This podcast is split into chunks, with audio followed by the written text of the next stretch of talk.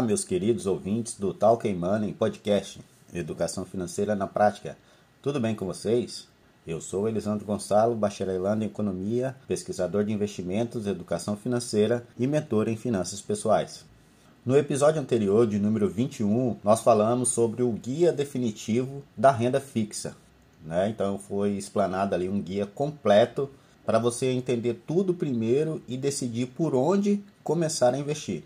O que, que vale mais a pena? Investir será em LCI, CDB, Tesouro Direto ou mesmo na poupança? Muito se fala por aí sobre o famoso mercado da renda fixa, que cresceu muito nos últimos anos por conta das altas taxas de juros.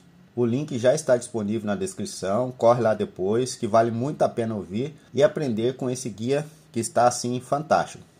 Sejam todos muito bem-vindos ao nosso episódio de hoje, de número 22, que será também um guia, porém muito mais completo, que será o guia sobre a renda variável. É um guia definitivo, na íntegra, onde você vai entender tudo primeiro antes de decidir por onde começar a investir. É um guia assim com instrumentos que vão muito além das ações, da renda variável, que é uma opção para quem quer aumentar seus ganhos. Este guia da renda variável, que é um guia completo para você conhecer e investir, eu já vou adiantando que é um assunto assim bastante longo e bem técnico. Por isso eu recomendo ouvi-lo por etapas e, se possível, mais de uma vez se for o caso, para poder tirar o máximo proveito e conhecimento. Quem quiser turbinar seu patrimônio não consegue escapar dela, a renda variável. Com esse tipo de investimento, que envolve alguns riscos de mercados especificamente, é possível obter um retorno em potencial maior do que a da renda fixa. Mas que tipo de instrumento estamos falando exatamente nesse caso? Se você já pensou em migrar parte do seu patrimônio para renda variável, mas não sabe como se sente, se ainda está inseguro, se acha que não tem conhecimento, então esse podcast de hoje vai te ajudá-lo bastante a dar o pontapé inicial. Eu procurei reunir aqui as informações mais importantes para que você possa entender o funcionamento dessa categoria de investimento. Você vai entender que ferramentas estão disponíveis no mercado e em que condições, tá? Confira lá que não vão se arrepender. As fontes de consulta e pesquisa para a idealização deste episódio especificamente são os sites do Infomoney, YouTube, Acionista, Modal Mais, BTG Pactual, Cashme, Exame, B3, Conteúdos XP, Clube de Valor, blog do Nubank, G1 da Globo e exame.com. Todos esses links desses sites já estão disponíveis na descrição deste episódio. No final, dá uma corridinha lá e confiram. Muito bem, meus amigos. Nunca se falou tanto em renda variável quanto nesses últimos anos, principalmente quando for o caso dos juros em queda e quando a rentabilidade de produtos de renda fixa forem cada vez menores. Daí cresce a procura por produtos e modalidades de investimento que apresentem retornos mais atrativos. No entanto, existe ainda muita incerteza, mitos e dúvidas relacionados ao mercado de renda variável. Diferente do que muitos pensam, as decisões não estão baseadas na sorte ou no chute, mas sim em análises estruturadas baseadas em dados ou fatos. A renda variável pode ser para todos, a depender do seu momento de vida, seu capital, sua propensão ao risco e entre outros fatores. Após ouvir todo esse episódio, se tiver mais alguma dúvida, eu deixo aberto aí a perguntas e sugestões, só me mandar um e-mail, um WhatsApp ou mesmo lá um direct no Instagram, que será um prazer em responder. Então acompanhe esse episódio até o final. Então vamos à primeira pergunta: o que é essa tal de renda variável? Bom, quem está prestes a começar a investir ou é um investidor iniciante já se deparou com a expressão renda variável. Mas o final, que são investimentos em renda variável? Basicamente, renda variável é um tipo de investimento em que, como o próprio nome sugere, não é possível saber o quanto seu dinheiro vai render em determinado período é um investimento muito volátil e de alto risco, ou seja, o investidor pode ganhar e perder dinheiro muito rapidamente. A definição do termo renda variável é muito simples de ser entendida. A rentabilidade das aplicações dessa modalidade não pode ser dimensionada e sofre variações de acordo com a oscilação e volatilidade do mercado o tempo todo. Por conta disso, a possibilidade de lucro nesses investimentos de renda variável também é muito maior. Lembre-se, a rentabilidade e o retorno de investimento estão atrelados ao risco que ele oferece, tá? Isso aí já é uma via de regra. Portanto, no caso dos investimentos de renda variável, o risco é alto e a chance de multiplicar seu dinheiro também. Em linhas gerais, investimentos de renda variável são aqueles cujo retorno é imprescindível no momento que você vai investir. O valor varia conforme as condições do mercado e, consequentemente, a remuneração que as aplicações oferecem segue também o mesmo princípio. A renda variável é o oposto dos investimentos da renda fixa, que neste caso o cálculo da remuneração é previamente definido e conhecido desde o momento da aplicação, como exemplifiquei no episódio anterior, de número 21. Basta pensar no funcionamento dos títulos públicos negociados no Tesouro Direto, ao comprar um título de inflação, por exemplo, o investidor sabe desde o início que receberá uma taxa de juros anual mais a variação do IPCA, né, que é o índice de preços ao consumidor amplo, ao longo desses anos que ele contratou o título. Já na renda variável, não é possível ter esse nível de certeza. Quem compra uma ação de uma empresa sabe que embolsará a valorização do papel no decorrer do tempo. Mas de quanto será essa valorização? Vocês têm uma ideia? Não tem como, é impossível saber já de antemão. Não dá para garantir nem que haverá ganhos, porque os papéis podem desvalorizar neste período. Quem compra um título de renda fixa, normalmente ele empresta esse dinheiro para alguém, para empresas, bancos ou até mesmo para o governo, em troca de juros. Já quem aplica em papéis em renda variável, em alguma medida, esse valor vai entrar no capital do emissor, direta ou indiretamente é o que acontece com quem compra uma ação de uma empresa. Sua expectativa é de que a companhia apresente bons resultados e que cresça, pois afinal você está confiando nessa empresa que você está investindo, porque é isso que vai fazer o valor da ação aumentar. É a lei da demanda e da oferta. Quanto mais pessoas estiverem interessadas em comprar mais o valor de uma ação, aí ela vai aumentar. E quanto mais pessoas estiverem querendo vender, se desfazer delas, mais o valor vai cair e vai ficando cada vez mais barata. Em economia, a lei da oferta e procura, também conhecida como lei da oferta e da demanda, é o modelo de determinação dos preços no mercado financeiro, mais especificamente na bolsa de valores. No mercado em concorrência perfeita, os agentes econômicos eles vão tomar decisões que variam o preço até que este seja tal que a quantidade procurada seja igual à quantidade oferecida, resultando daí um equilíbrio econômico em que não há incentivos para alteração de quantidade de preço. Nos períodos em que a oferta de um bem ou serviço excede a procura, ou seja, a demanda, seu preço tende a cair. Já em períodos nos quais a procura, né, a demanda, passa a superar a oferta, a tendência é o aumento do preço. Ou seja, se a oferta é maior do que a procura, os preços diminuem. E se a procura é maior do que a oferta, os preços automaticamente aumentam. Mas enfim, o que é essa tal de bolsa de valores? A bolsa de valores é um mercado organizado onde se negociam ações de sociedades de capital aberto sejam elas públicas ou privadas, e outros valores mobiliários, tais como as opções, que falaremos mais adiante. A bolsa de valores ela pode ser organizada na forma de uma sociedade civil sem fins lucrativos, que mantém o local ou sistema de negociação eletrônico adequado à ação de transações de compra e venda de títulos e valores mobiliários.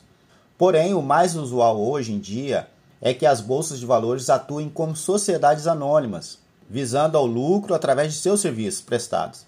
No caso de ser organizada como sociedade civil, seu patrimônio é representado por títulos pertencentes às sociedades corretoras que a compõem. Se for organizada como sociedade anônima, SA, este patrimônio é composto por ações. A bolsa deve preservar elevados padrões éticos de negociação, divulgando com rapidez, amplitudes e detalhes as regras e as operações realizadas. Como uma das principais bolsas de valores do mundo, nós temos a NISA Euronext, é uma junção dos Estados Unidos com a União Europeia, Temos também a Nasdaq, também é outra junção dos Estados Unidos com a União Europeia. Temos também muito famosa a Bolsa de Tóquio, a LSE Group, que é de Londres, a de Xangai, a de Hong Kong, a de Toronto, no Canadá, e também a B3, que é a nossa bolsa de valores aqui do Brasil. B3 significa Brasil Bolsa Balcão, tá? A nossa antiga Bovespa. É um termo estilizado como um B elevado ao cubo, em referência às letras iniciais do Brasil, Bolsa e Balcão. É uma bolsa de valores brasileira sediada na cidade de São Paulo funciona de forma autorregulada sob a supervisão da Comissão de Valores Imobiliários, que é a CVM, e seu indicador de referência, que é o Ibovespa, é o índice da Bolsa de Valores de São Paulo, né? Antigo nome. Além da sede localizada no centro da capital paulista, a B3 também possui outras unidades na Avenida Faria Lima, que é uma importante região financeira do país, uma das mais importantes, né? Diga-se de passagem, e também em Alphaville. Ela também possui escritórios de representação em Londres e Xangai, para oferecer suporte aos participantes desses mercados nas atividades com os clientes estrangeiros e também no relacionamento com os órgãos reguladores, além de divulgar seus produtos e práticas de governança e potenciais investidores. A nossa B3 atualmente ela resulta de algumas fusões, tá? Seu formato atual advém da fusão da Bolsa de Valores mais Mercadorias e Futuros de São Paulo, que é a antiga BMF Bovespa, juntamente também com a Central de Custódia de Liquidação Financeira de Títulos, que é a antiga CETIP, tá?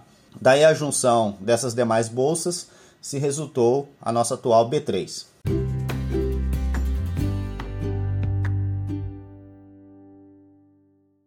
Então, um aspecto que eu julgo de suma importância é, antes de investir, é você conhecer as vantagens e desvantagens de se investir na renda variável. Tá? A principal vantagem de investir na renda variável, no meu ponto de vista, é a possibilidade de você obter um retorno maior do que o da renda fixa. Isso acontece quando o humor do mercado está favorável e as empresas emissoras das ações e dos outros instrumentos crescem e avancem nos seus segmentos, nos seus projetos e tal. A contrapartida é o risco mais alto, né? Na renda variável não existe qualquer tipo de garantia de que o melhor cenário acontecerá. Não é possível prever. Ao passo que na renda fixa as condições de remuneração são claramente estabelecidas desde o início, porém elas são limitadas. Os mercados de renda variável também oscilam bastante. Pense assim na bolsa de valores. Um dia o Ibovespa sobe, no outro dia ele despenca. É assim o tempo todo, tá? Várias vezes em um único dia de pregão. Portanto, é necessário estar com os nervos preparados para lidar com a instabilidade do mercado constantemente. Já para o outro lado, existe uma variedade muito grande de ativos no mercado de renda variável. Assim, é possível investir em produtos e segmentos que atendam especificamente os objetivos de cada investidor. Se alguém acredita que as empresas de varejo se sairão bem em determinado período, consegue comprar ações da companhia aérea com relativa facilidade.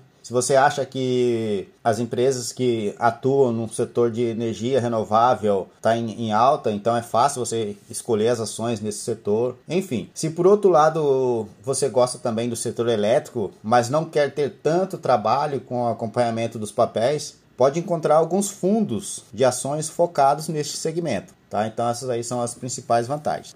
Agora, uma vantagem, como eu falei inicialmente, que é a potencialização de lucros. Sem dúvida, é a vantagem mais impactante dos investimentos de renda variável.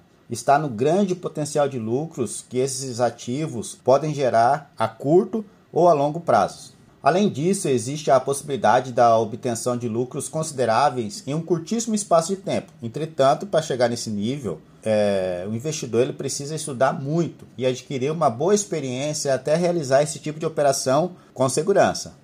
Outra vantagem que tem na bolsa de valores é a diversificação dos investimentos. É uma possibilidade de diversificar, como você viu nos tópicos anteriores. Existem vários ativos que podem ser negociados neste mercado e cada um deles ainda possui diversas ramificações à disposição do investidor. Como eu falei, é uma cesta bastante grande com diversas opções. Nesse sentido, você pode diversificar bastante as suas aplicações, aumentar seus rendimentos e reduzir consideravelmente os riscos. Mas como que isso ocorre?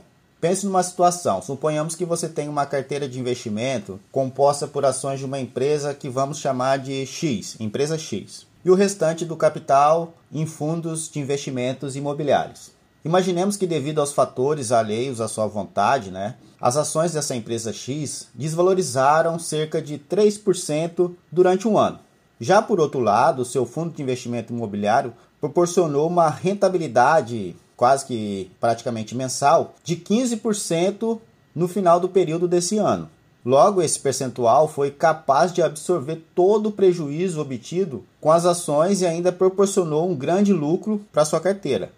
Por isso que é sempre recomendável você diversificar. Obviamente, é apenas um exemplo, tá? Extremamente simples, utilizando dois produtos do mercado financeiro. O ideal é que você diversifique também entre esses produtos de diferentes segmentos aplicando tanto em renda variável como também renda fixa.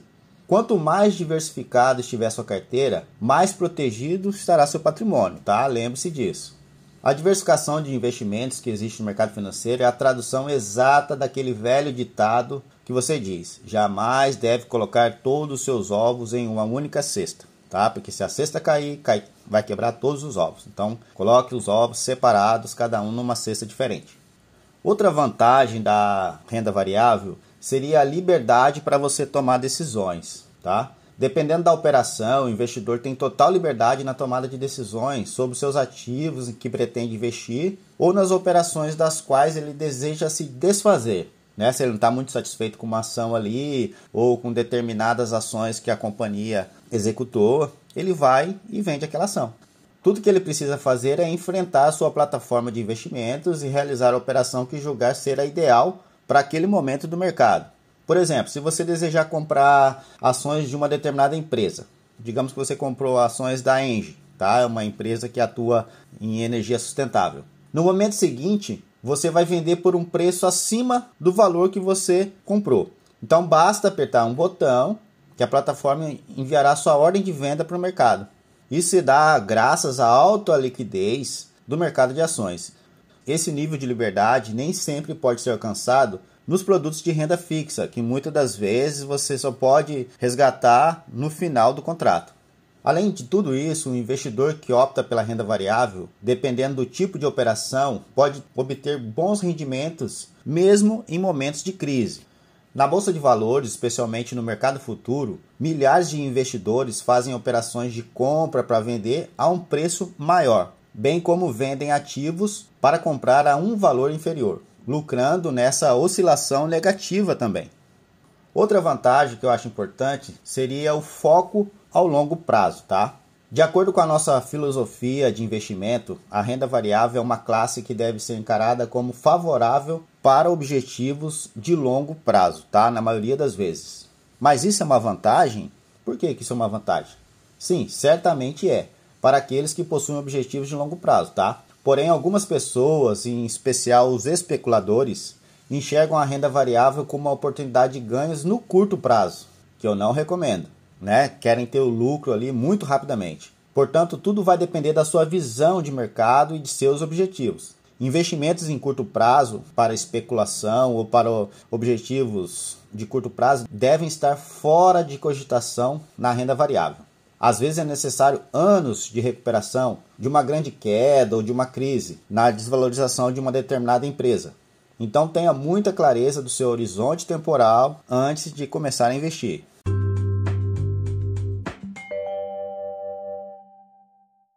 Mas e com relação às desvantagens? Bom, a renda variável também possui algumas desvantagens que você precisa conhecer. A principal delas, sem dúvida, no meu ponto de vista, é o risco que o investidor fica exposto em algumas operações. Momentos de crise política, por exemplo, podem causar instabilidades econômicas que vão gerar impactos quase que imediatos no mercado financeiro. Além disso, outros problemas envolvendo uma saúde pública também podem impactar negativamente as análises dos grandes investidores institucionais que podem derrubar o mercado e prejudicar pessoas físicas, né, que estejam realizando algumas operações de compra. Isso pode ser percebido, por exemplo, durante o mês de março do ano de 2020, com a expansão da pandemia do coronavírus, né? E a bolsa de valores brasileira despencou mais de 30% em pouquíssimos dias. Além disso, também existe a necessidade de estudo constante. É o que eu julgo assim uma desvantagem, porque você precisa estar sempre informado, sempre atualizado sobre o mercado financeiro, além, claro, da incerteza sobre a rentabilidade que se pode ter de um determinado ativo. Digamos que, por exemplo, você investiu numa empresa de setor aéreo. Aí, por ironia do destino, né, como pode acontecer, houve um acidente aéreo com determinada aeronave. O que, que vai acontecer? Imediatamente as ações vão despencar daquela empresa. É, você vai precisar de aguardar um longo período, às vezes até anos, para que esse valor se recupere e que você consiga vender essas ações futuramente com um preço maior do que você comprou.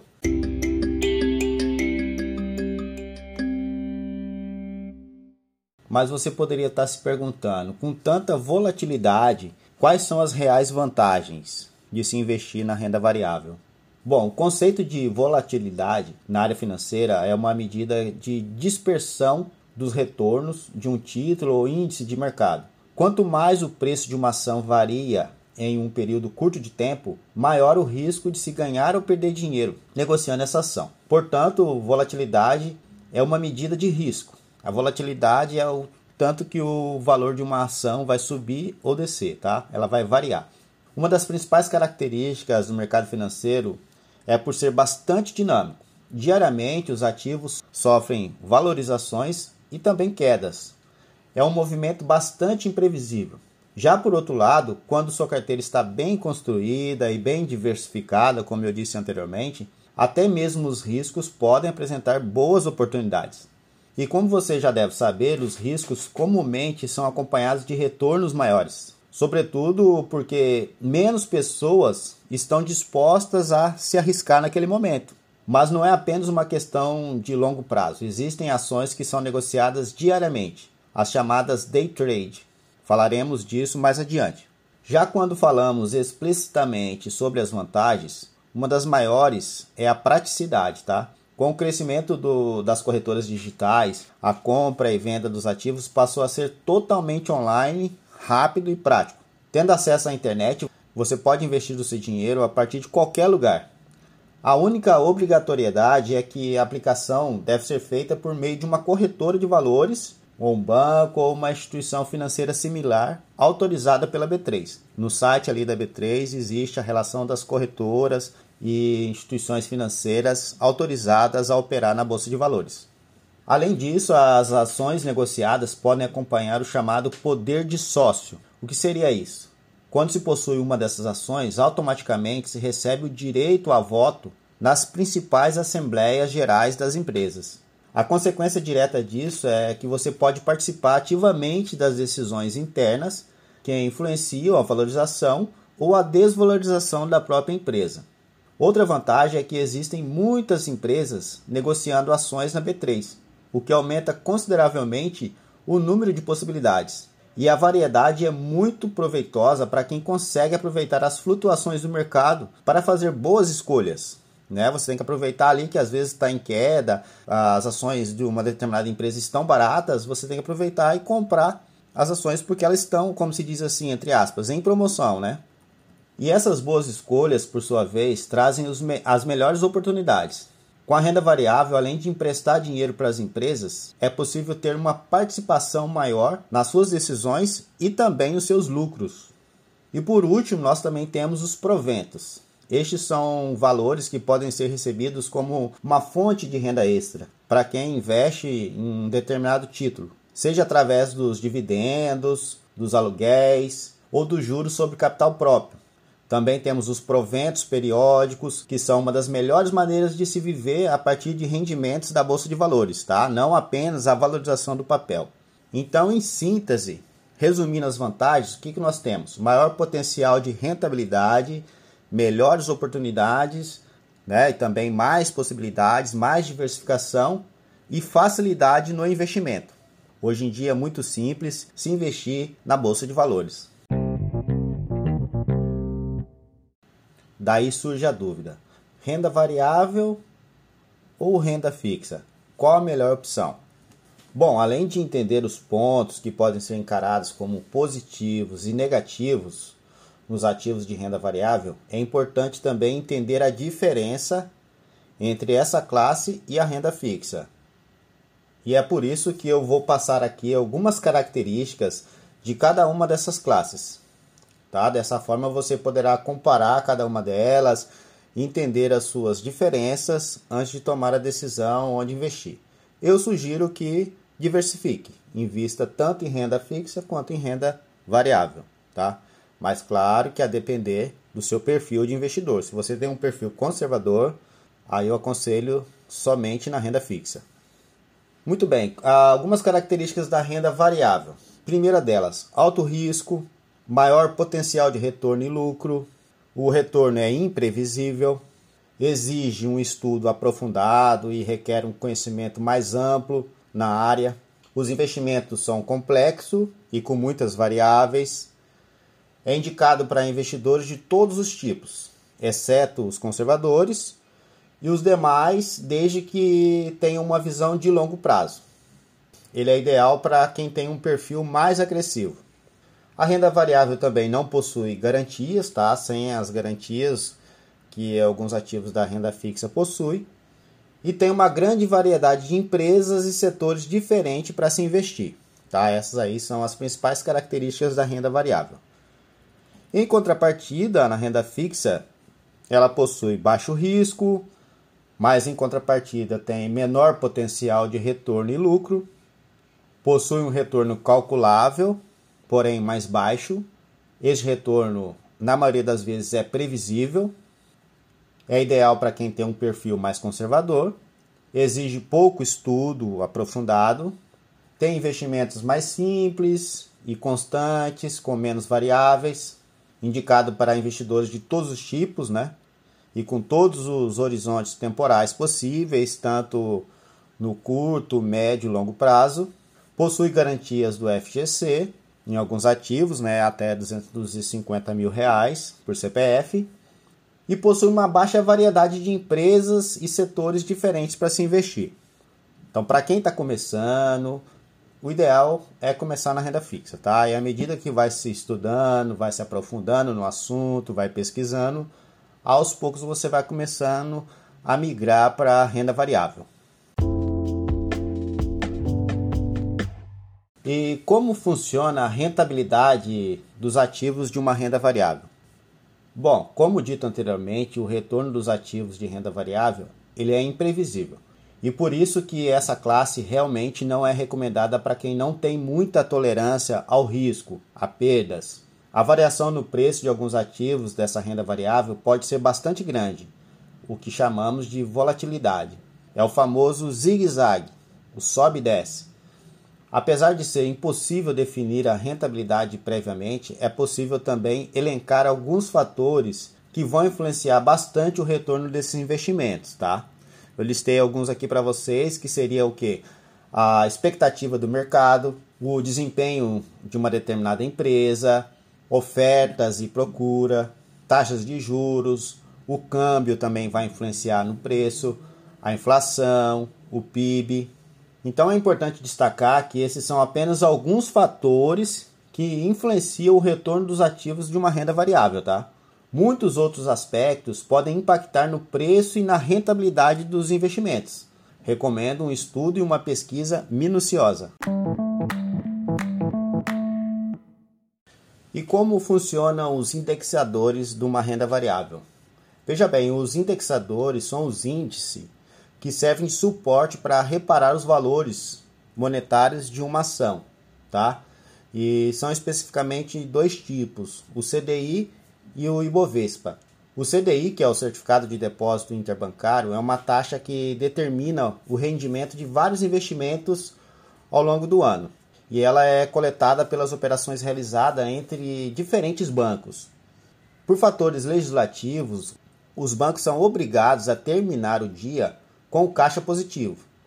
Portanto, essa é a taxa que eles arrecadam diariamente, se amparando nos investimentos de renda fixa. E com relação ao Ibovespa, que é o índice da Bovespa, é um índice majoritário para a representação média das principais e das maiores ações que estão sendo negociadas na bolsa de valores. O objetivo principal dos fundos de ações é superar a carteira do Ibovespa. É daí que se tem aquele índice, né? Ah, a Bovespa subiu tantos por cento hoje, ah, o índice Bovespa caiu tantos por cento hoje. Então é aquela taxa, né? Aquela, aquele valor médio das principais e das maiores empresas negociadas ali naquele dia.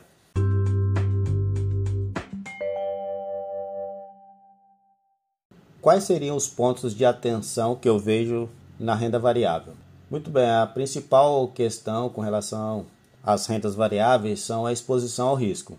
Enquanto a renda fixa oferece algumas garantias específicas, tais como o FGC, e a confiabilidade do Tesouro Direto, que é emitido pelo próprio governo federal, já na renda variável é outra história, tá? A segurança do seu investimento depende das suas escolhas. Essas escolhas feitas tanto quanto do desempenho do mercado financeiro. Nesse sentido, é importante estar ciente de que o valor investido não deve ser essencial para a saúde das suas finanças. Então não pode ser aquele dinheiro ali que você reservou para uma reserva de emergência, quer pegar e investir em ações. Não pode. Porque você não tem garantias que aquele dinheiro que está investindo vai ter um retorno no curto prazo. Outro ponto que merece atenção é a complexidade das negociações. Se por um lado é vantajoso ter variedade de possibilidades, já por outro é mais difícil encontrar a aplicação certa no meio de tantas oportunidades, no meio de tantas opções. Assim sendo, é sempre indicado que se aprofunde no estudo do mercado e da reputação das empresas e dos segmentos antes de investir seu dinheiro. Afinal, a volatilidade também é um fator de risco alto. Ao mesmo tempo em que uma ação pode passar por um pico de crescimento, ela também pode sofrer uma grave queda. Ela pode despencar. E esse cenário também precisa ser bem administrado por você, investidor. Por fim, a renda variável apresenta custos mais elevados do que o da renda fixa. Isso porque, além da corretagem, é preciso também pagar emolumentos, AB3, assim como a tributação cabível nas operações de compra e venda, por exemplo. Contudo, com o preparo certo e o conhecimento necessário para você fazer boas escolhas, as oscilações não devem ser motivo para as preocupações. Afinal, fazendo o acompanhamento correto, é possível vender seus ativos a qualquer momento quando seja vantajoso. Quem seria o emissor dos títulos e das ações? Veja só, você provavelmente está se perguntando como funciona esse ramo de investimentos na prática. Para quem você está entregando seu dinheiro? Como esse dinheiro vai ser usado? Bem, não existe uma resposta única para nenhuma dessas perguntas, mas existem algumas possibilidades que você deve conhecer. Primeira delas, os emissores de títulos de renda variável são as empresas cujas ações são negociadas na bolsa de valores. Isso significa que são empresas de capital aberto, e que estão em busca de um investimento para que elas possam realizar alguma estratégia de negócio, ou ampliação da empresa, compra de novas unidades e assim por diante. Algumas empresas desejam aumentar o capital aplicando em seus próprios investimentos. Outras buscam se capitalizar para realizar alguma ação específica. E com relação a isso, que há um maior número de possibilidades. Em geral, alguns dos objetivos são financiar grandes investimentos, promover projetos de expansões, ganhar mercado, ser reconhecida, também gostam de investir em marketing e assim por diante. Esse investimento é, em muitos casos, necessário para que uma empresa sobreviva em seu ramo, expandindo com isso sua rede de clientes e também de conexões e contatos. Inclusive, o primeiro momento em que uma empresa negocia suas ações, este momento é muito relevante, muito marcante. Esse evento é o chamado IPO, né? a sigla para Initial Public Offering. O IPO é uma síntese, tá? Quando uma empresa abre seu capital para ser negociado na bolsa de valores. É aquele momento ali, né, que vão lá e pega aquele martelo e batem, fazem aquela festa toda lá no IPO de uma empresa, ou seja, no lançamento da empresa, na abertura do seu capital. Isso representa na prática uma oferta pública inicial e pode ser muito estratégico para você potencializar os lucros sobre o crescimento da empresa. Resumidamente, uma empresa abre seu capital para se expandir ou para atrair investidores, daí sim ela obtém esse resultado. E, e, e a consequência direta para os investidores é que com isso ele terá participação nesses lucros. Mas vem cá, e o meu dinheiro ele pode ficar preso? Quando nós pensamos em renda fixa, alguns dos investimentos possuem alta liquidez. Na prática, isso significa que retirar a aplicação antes do vencimento não implica em perda de dinheiro. Já no caso da renda variável, a liquidez tende a ser mais baixa. Contudo, tudo depende das características próprias de cada tipo de investimento e o momento ideal de se fazer a venda. Assim, esteja atento às possíveis variações da liquidez antes de fazer uma aplicação. Você precisa realizar um estudo prévio, novamente eu falando de estudo, e criterioso para entender quais operações são bons negócios no seu caso. Esse estudo ele inclui a avaliação da liquidez, a qual representa a capacidade de uma aplicação de se tornar dinheiro na sua conta. Quanto mais alta essa liquidez, maior será a facilidade de converter a aplicação em dinheiro. Quanto mais baixa, menor seria essa facilidade. E maior o potencial de você perder dinheiro na operação se resgatá-lo antes do vencimento. Porém, a melhor forma de fazer essa avaliação prévia é conhecendo os principais tipos de renda variável que estão disponíveis.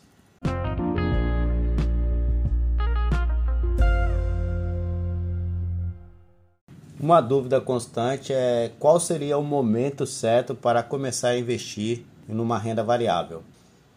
Veja só, a recomendação inicial é que primeiro você tenha uma reserva de emergência consolidada e que não tenha uma necessidade de usar esse dinheiro que deseja investir em um curto prazo.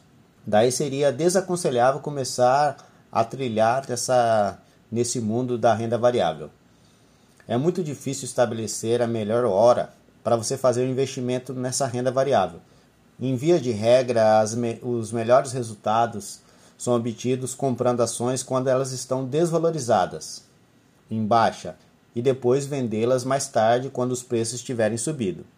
Vários investidores passam muito tempo tentando descobrir o momento exato em que uma ação está no seu preço mais baixo, para depois então adquirir o papel. Os especialistas, no entanto, não costumam recomendar tanta dedicação e tempo a isso. É praticamente impossível saber quando que uma ação vai cair e quanto que vai cair, ou se já caiu tudo o suficiente, ou se ainda vai cair mais. Então, por isso, em vez de você focar em acertar esse momento específico, o mais indicado é você comprar aos poucos, gradativamente. Assim, o investidor talvez deixe de negociar o papel no seu ponto mais baixo, mas também evita perder uma boa oportunidade de investimento por esperar demais. Comprando aos poucos é possível fazer um preço médio e conseguir um retorno assim interessante dentro da média ao longo do tempo. Este investimento em renda variável seria para iniciantes? Bom, na minha opinião, não, certamente não. Mas essa pergunta depende muito do tipo de investidor que você é. Caso seu perfil seja moderado ou arrojado, é possível sim que você já se sinta confortável para investir em renda variável desde o começo. Agora, se seu perfil é conservador, evite. Qual seria o perfil do investidor de renda variável?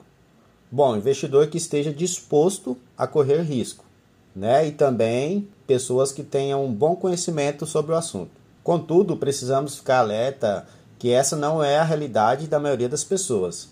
A recomendação padrão é que você monte e preserve a sua reserva de emergência antes de iniciar com os investimentos mais voláteis.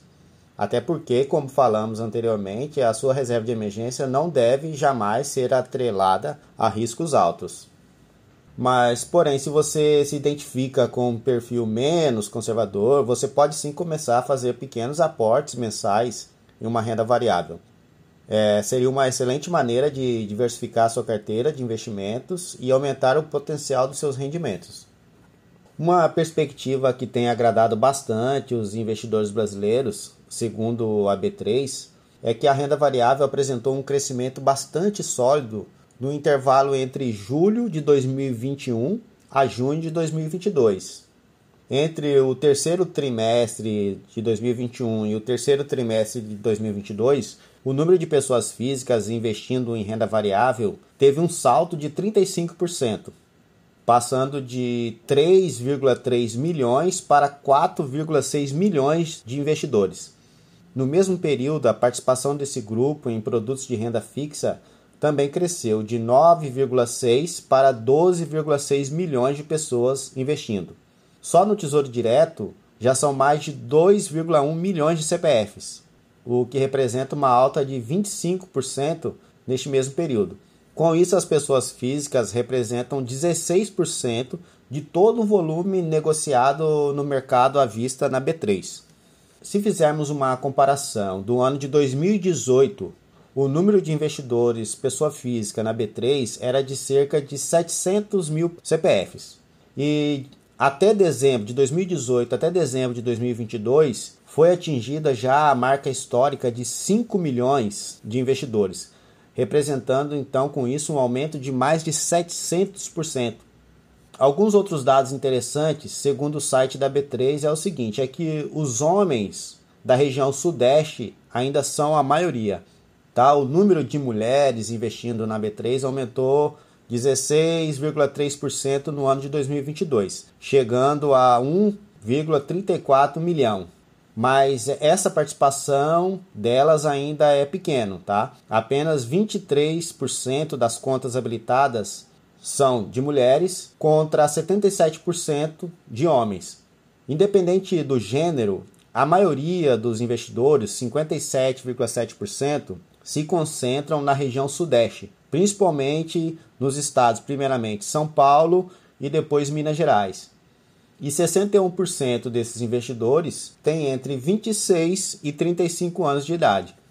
Segundo um relatório mais recente da Bolsa de Valores, os brasileiros mantiveram suas aplicações em renda variável mesmo com as taxas de juros elevadas, que é o nosso caso agora, atualmente. Isso significa que a prioridade dos investidores é pela diversificação do portfólio de investimento, que é uma excelente característica, mesmo quando a previsibilidade vem acompanhando de bons lucros por causa dessas taxas de juros altíssimas, né? E se considerarmos as projeções de redução dessas taxas de juros nos próximos meses, a renda variável permanece sendo uma excelente escolha de investimento.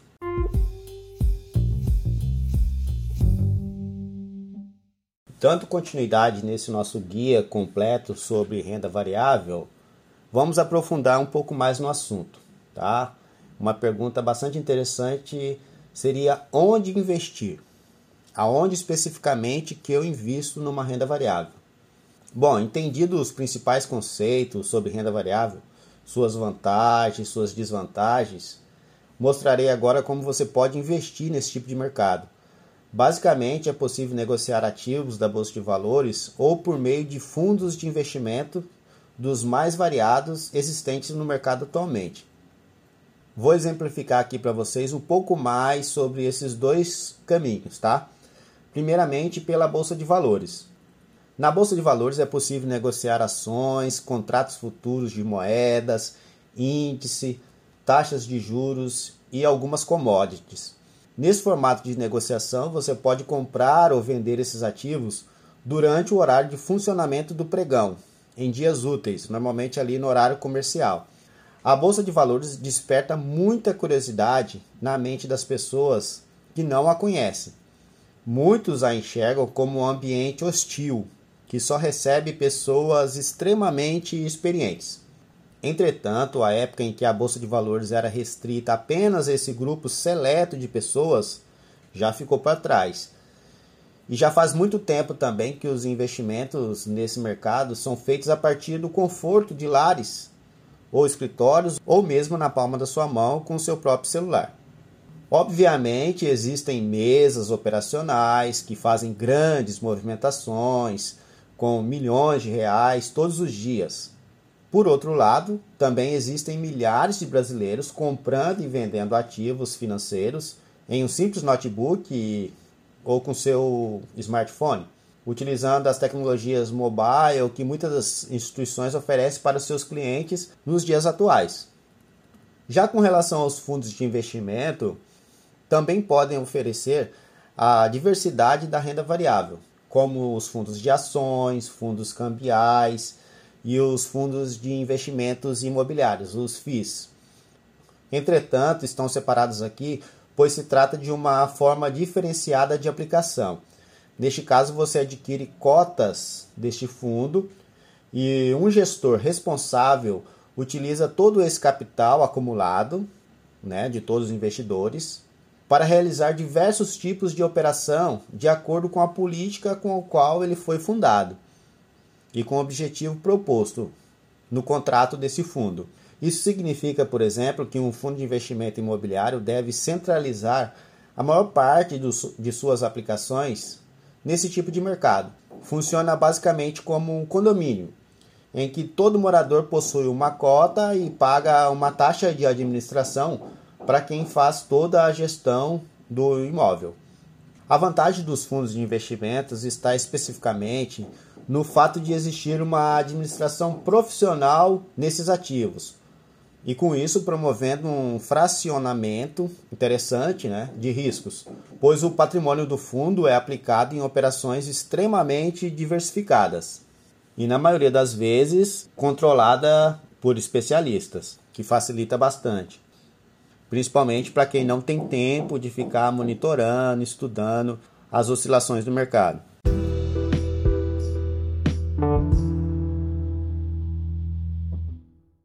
Muito bem, como que eu faço para investir em renda variável na prática?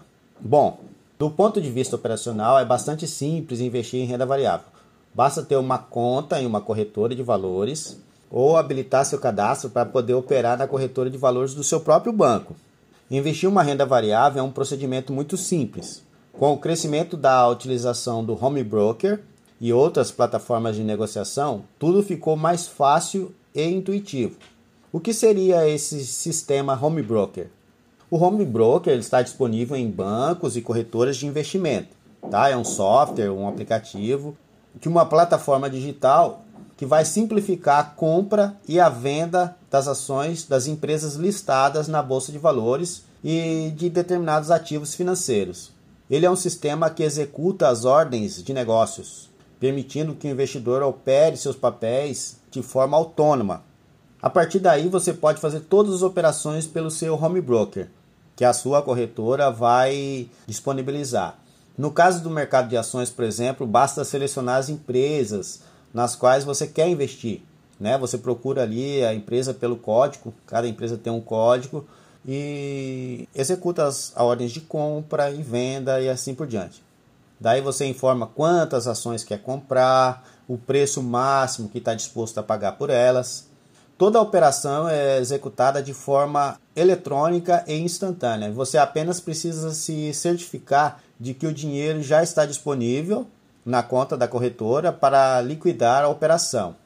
Geralmente é no, em um ou dois dias, tá? Após a, o comando de compra ou venda. Depois disso, você pode monitorar sua carteira pelo próprio site da corretora vender os ativos quando achar que deve e fazer os ajustes de julgar necessários dentro da sua carteira, tá? Isso é muito simples.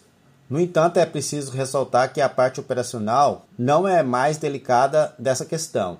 O mais importante aqui é saber no que investir, quando aplicar e como montar uma carteira que faça sentido de acordo com seu perfil de investidor e que ajude você a atingir os seus objetivos. Nesse sentido, Contar com suporte de especialistas pode fazer toda a diferença. Então, para começar a investir, o primeiro passo seria abrir uma conta de investimento. O primeiro passo é abrir essa conta em um banco ou em uma corretora.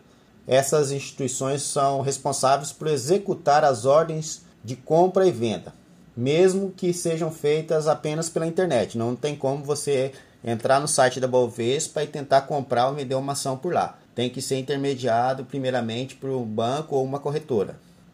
Depois você precisa saber, no momento que você está se cadastrando na corretora, você precisa saber qual o seu perfil de investidor. O investidor deve preencher um questionário chamado de Tablet, tá? Esse questionário serve para descobrir qual o seu perfil de risco. Ele apresenta perguntas sobre os objetivos que você tem como investidor, qual a sua tolerância às perdas e aos prazos para resgatar suas aplicações. No fim, o investidor vai descobrir se tem perfil conservador, moderado ou arrojado. O perfil sugere a adesão a diferentes aplicações também, sendo as de maior risco indicadas para os perfis moderados e arrojados. Feito isso, o terceiro passo é só acessar o seu home broker. Uma vez que o investidor já sabe seu perfil de risco, basta navegar pelo sistema de negociação de ativos em tempo real, é o que nós chamamos de home broker. É uma plataforma digital que conecta seus usuários ao pregão eletrônico da Bolsa de Valores e permite a negociação de ações e outros ativos financeiros pela internet de maneira simples, rápida e prática. Até a criação do home broker, quem negociava as ações no mercado de capitais precisava passar uma ordem de operação por telefone para a mesa de operações de alguma corretora. Mas desde 1999, quando foram criados os primeiros home brokers, quem quer investir na bolsa de valores pode fazer isso direto de casa a qualquer momento, desde que esteja no horário de funcionamento do pregão. Então, a partir daí facilitou bastante.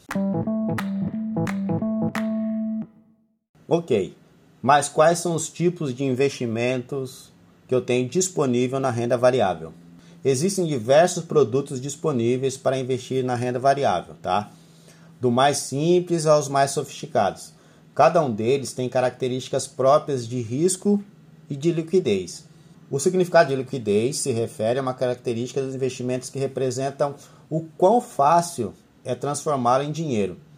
Em outras palavras, o investimento tem mais liquidez quando é mais simples e fácil resgatar esses valores investidos em dinheiro. Seria mais fácil, assim, digamos, para transferir para sua conta no banco, para sacar esse dinheiro, por exemplo. A escolha do mais adequado para cada investidor depende de uma avaliação prévia criteriosa. Vou começar a exemplificar aqui para que você conheça os tipos de investimentos em renda variável mais comuns no mercado atualmente, tá? Começando pelas ações. Elas são negociadas na bolsa de valores. As ações seriam a menor parcela do capital de uma empresa. Quem compra uma ação se torna o sócio daquela companhia e por isso ele compartilha os seus lucros que ela obtém. É a maneira mais conhecida de se investir na renda variável. Daí o termo cotas podem ser conceituadas como pequenas frações do capital de uma empresa. É a menor porção de uma empresa. Nesse sentido, ao adquirir uma ação, você está comprando uma pequena parte dessa companhia, vindo a se tornar o sócio dela. Caso a companhia venha a ter lucro, o acionista também recebe de acordo com o tamanho da sua participação. Mas existem algumas limitações acerca da tomada de decisão dentro desse negócio. Os papéis, como as ações também são chamadas, são identificados por códigos dentro da bolsa de valores. São esses códigos que você vai encontrá-los ali dentro do home broker. Por exemplo, a Petrobras é negociada sob os códigos PETR3, né, PETR 3, e também o PETR4, PETR 4. Então as ações elas podem ser de dois tipos, ou ordinárias, ON, ou preferenciais, PN, tá?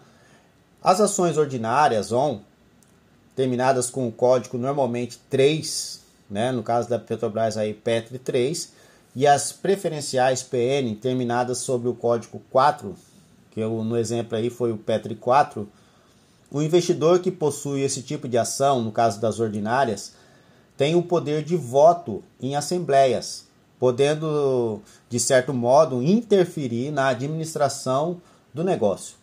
É claro que o peso que esse voto terá será proporcional à participação do acionista, né? a quantidade de ações que você tem, de cotas que você comprou.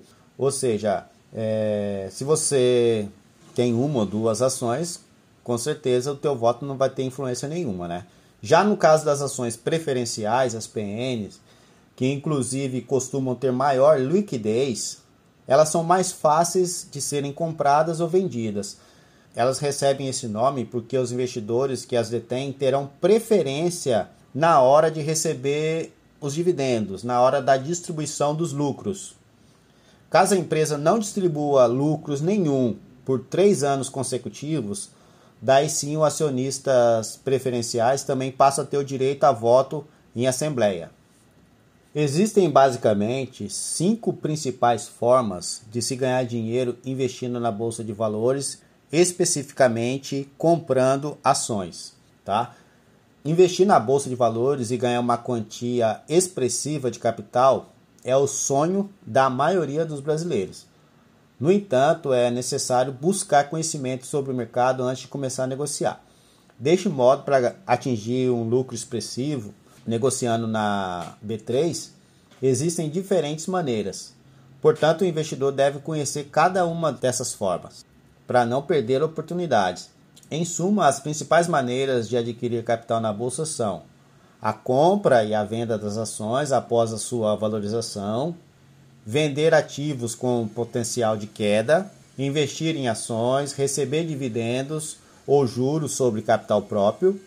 Também você tem um lucro com os direitos de subscrição, além do aluguel dessas ações.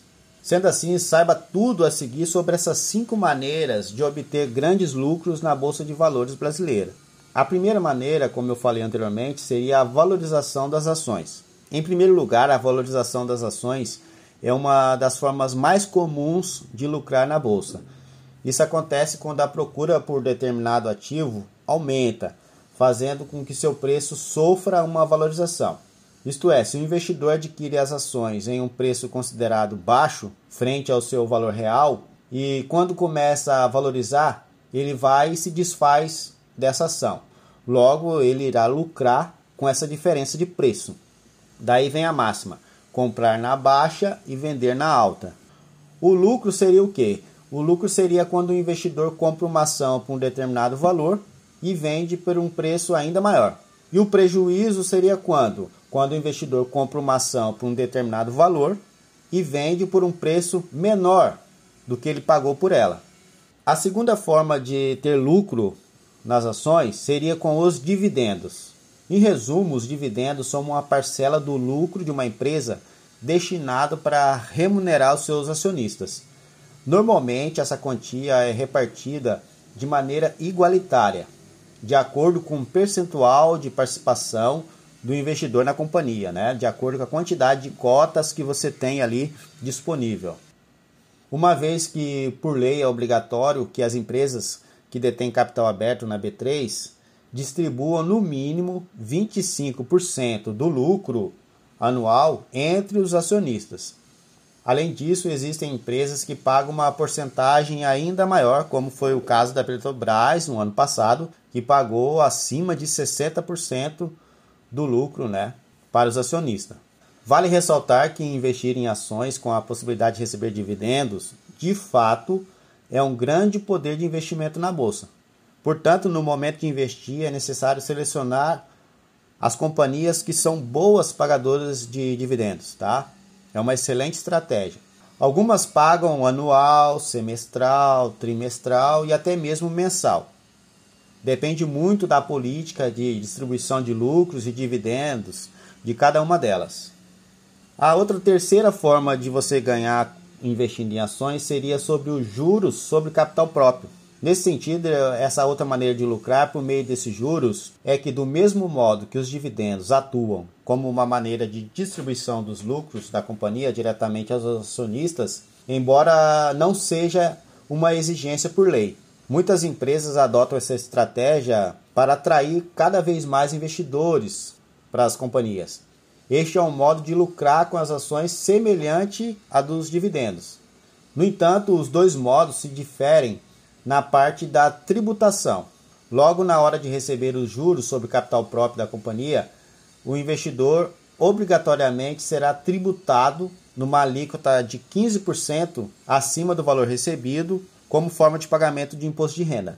Já com os dividendos, por enquanto, ainda não é cobrado imposto de renda sobre os mesmos, tá? Mas esses valores precisam ser declarados no imposto de renda.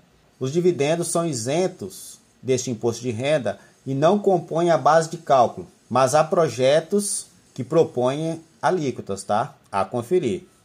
A quarta forma de ganhar investindo em ações seria os direitos de subscrição. O que seria esses direitos? O direito de subscrição ele vai priorizar a compra de novos ativos em uma quantidade proporcional às ações que cada investidor já tem na sua carteira. Nesse sentido, ocorrem casos de aumento do capital da companhia e mais ações serão emitidas. Os direitos de subscrição ocorrem quando uma empresa decide colocar mais ações à venda na bolsa, pois, por lei, essas empresas é obrigada a dar preferência de compra dessas novas ações a seus atuais investidores. E normalmente com isso elas estão mais baratas, né? Quando ela será lançada na bolsa, os novos investidores que ainda não a possuem, com certeza comprarão com um preço mais caro. Aí de posse disso, você consegue vendê-las quando tiver um, um lucro expressivo aí na diferença desses preços. O direito de subscrição é importante para que os investidores possam manter o mesmo nível de participação dentro da empresa. A propósito, as subscrições podem ser uma maneira bastante benéfica aos investidores que visam investir em mais ações de uma determinada companhia. Para concluir, os direitos de subscrição são negociáveis Portanto, aquele que não deseja adquirir mais capital daquela companhia em questão tem a opção de vender esses direitos de subscrição e lucrar com, com esses valores, tá? A quinta e principal forma de lucrar com ações seriam os aluguéis, tá? Você pode alugar suas ações.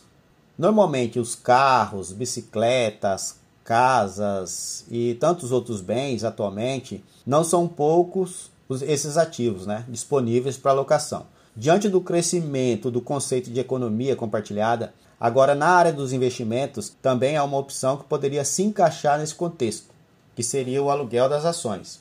Esse tipo de atividade ele pode render uma boa renda extra para os investidores em ações. É possível alugar essas ações de alguma pessoa ou até mesmo alugar as suas próprias ações para outros investidores. Trata-se de um recurso seguro e transparente por ser intermediado pela própria Bolsa de Valores. Então não há uma relação direta entre investidores, é intermediado pela B3. Mas o que seria esse aluguel de ações na prática? Veja só. Ainda pouco conhecida, essa modalidade ela envolve necessariamente dois elos. O primeiro é o investidor doador, que loca as ações que possui uma carteira para um segundo investidor, que é o tomador. Esse, por sua vez, passa a ter o direito de usar os papéis em questão em suas operações no mercado. Essa negociação envolve uma taxa e um período acordado entre as duas partes, podendo ambos solicitar o encerramento antecipado do contrato na maioria dos casos, se assim o desejar. Para o doador, essa categoria se apresenta como uma maneira dele ampliar sua rentabilidade da carteira, já o tomador, aquele que pega emprestado, costuma focar em operações no curto prazo. Aí com isso ele busca lucrar com a queda no preço das ações. Como que funciona esse aluguel então de ações? Bom, o aluguel das ações a, a relação não se dá entre os investidores, como falamos anteriormente. Toda transação é intermediada pela B3 e como ela é negociada e garantida pela B3, também se torna uma operação de baixo risco. O doador, que é o dono da ação, ele recebe o rendimento do aluguel de um ativo que em termos ficaria parado. E quem aluga pode conseguir ganhos de movimentações em curto prazo. A taxa de aluguel, normalmente anualizada, e o tempo de aluguel são definidos no momento da contratação. Se a taxa estiver muito acima do atual valor, o doador pode não encontrar interessados. Por isso é preciso estudar e consultar as taxas do mercado antes de você alugar. Resumindo, o aluguel de ações é uma alternativa que oferece atrativos tanto para os doadores, donos das ações, como para os tomadores. Para esses últimos, é mais uma oportunidade de investimento, especialmente para as operações de curto prazo. Já sob a perspectiva de quem coloca suas ações à disposição para alocação, é uma alternativa muito interessante para rentabilizar um ativo que não se pretende vender no curto prazo e que na prática ficaria parado ali na sua carteira. Além da vantagem de remuneração extra, outro benefício é manter os direitos relacionados ao papel em questão, como dividendos e bonificações. Por isso, o aluguel de ações é uma aplicação 100% segura para o doador e que traz retornos previsíveis, dentro de um prazo pré-determinado e acordado ali no momento da assinatura do contrato.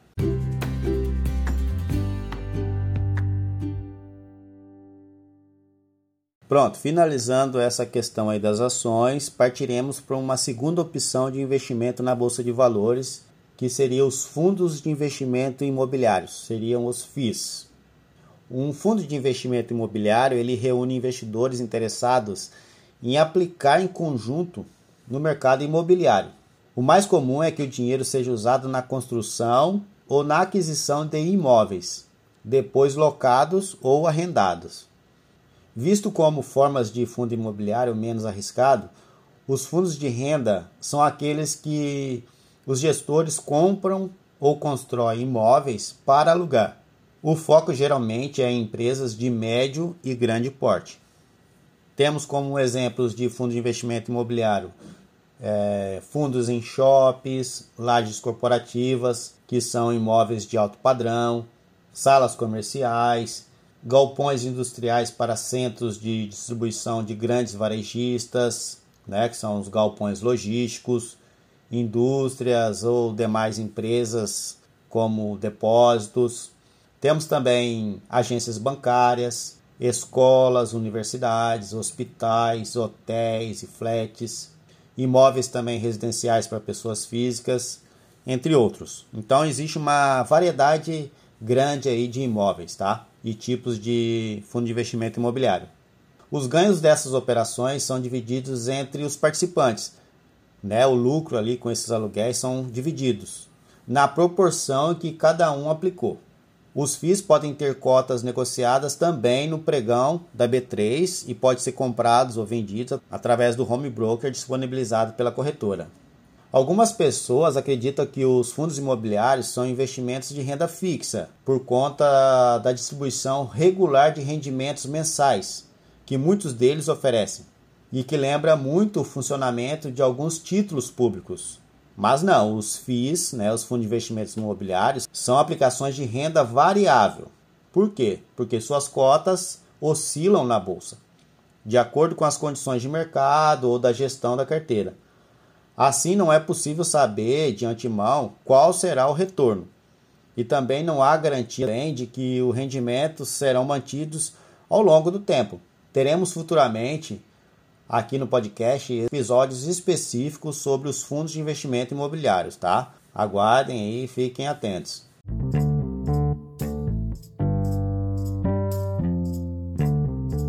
E uma terceira opção de investimento na bolsa de valores seria as ETFs, que são Exchange Trade Funds. É o nome completo da, dos ETFs, tá? Também conhecido como fundos de índice. Eles são fundos que replicam a composição de algum índice financeiro determinado, como exemplo o Ibovespa que, ou o IBRX. Ele tem as cotas negociadas também no pregão da bolsa. Você pode decidir investir no próprio índice né, que é a média ali de determinados tipos de ativos, como exemplo as ações. Seu objetivo é oferecer aos investidores uma alternativa para investir em carteiras praticamente idênticas às principais referências do mercado. Uma das principais vantagens de se investir em uma ETF é a sua praticidade. Isso porque uma ETF ela permite que o investidor aposte em várias ações de uma única vez, sem precisar comprar um determinado papel ou outro individualmente. A segunda vantagem é o custo. As taxas de administração desses fundos de índice costumam ser bem menores do que as cobradas num fundo de ação em geral, mesmo no caso dos passivos. Nos ETFs negociados no pregão da B3, eles variam entre 0,05% a 0,69% ao ano, tá? Essas taxas. O maior índice de ações atualmente que existe no mundo é o SP500. Nele estão listados as 500 maiores empresas das bolsas de valores dos Estados Unidos, na, tanto na NSA quanto na Nasdaq. Nesse sentido, seu valor de mercado ele representa 80% do mercado de ações dos Estados Unidos, tá? que vai totalizar aí mais de 26,4 trilhões de dólares. Assim, existem dois ETFs disponíveis para investimento na própria B3. Você pode comprar esse índice da SP500 aqui mesmo estando no Brasil, tá? E lá no Home Broker você vai encontrá-lo com o código IVVB11, que é sugerido pela gestora BlackRock e também pode ser encontrado através do código SPXI11, que é da gestora do Banco Itaú. E com relação à nossa bolsa de valores, nós temos o índice do Ibovespa, que também é replicado como um tipo de ETF. Atualmente são três produtos replicando o índice brasileiro, tá? Que seria o BOVA 11, também sugerido pela administradora BlackRock. Temos ainda o BOV, é, que é seria o BOVV11, sugerido pelo Itaú, e o BOVB11, sugerido pelo Bradesco, tá? Então esses três tipos todos refletem o índice da Bovespa, que é a média da maioria das ações ou das principais e maiores ações da Bolsa de Valores. Então, quando você compra uma ETF, você está investindo um pouco em cada uma dessas maiores, de acordo com o índice, tá? Dando prosseguimento, uma outra forma de investir em renda variável seria na compra de opções. Uma opção representa o direito de comprar ou vender uma ação ou um outro ativo em uma data futura específica e por um preço pré-estabelecido. É como se você fosse fazer um contrato classificado como derivativo, já que o preço da opção deriva do preço de um ativo na qual ela se refere. Então, trata-se de um mercado grande e muito dinâmico. Uma opção pode ser utilizada como uma hedge, ou seja, é uma proteção no mercado futuro para os investimentos realizados no mercado à vista. Imagine alguém que comprou as ações de uma empresa e tem receio de que as cotas recuem no futuro, que elas caem. Então é possível evitar perdas maiores adquirindo opções de venda da ação por um preço que evite esse tal prejuízo. Há também quem negocia as opções por si, sem ter a função de proteger uma carteira. O objetivo é efetivamente ganhar arbitrando os preços das opções, né? Você escolhe ali o preço que acha que vai estar correto, que também sobem ou descem ao longo do tempo, tá? É um mercado assim bastante arriscado, eu sugiro bastante conhecimento, estudo antecipado, tá bom? Passaremos agora a falar sobre investimentos em câmbio, uma outra opção de renda variável. Esse investimento em câmbio envolve aplicações baseadas em moedas. Esse tipo de produto costuma ser considerado uma opção para diversificar a sua carteira e principalmente para proteger o patrimônio das oscilações da economia brasileira. Há muitas formas de fazer isso.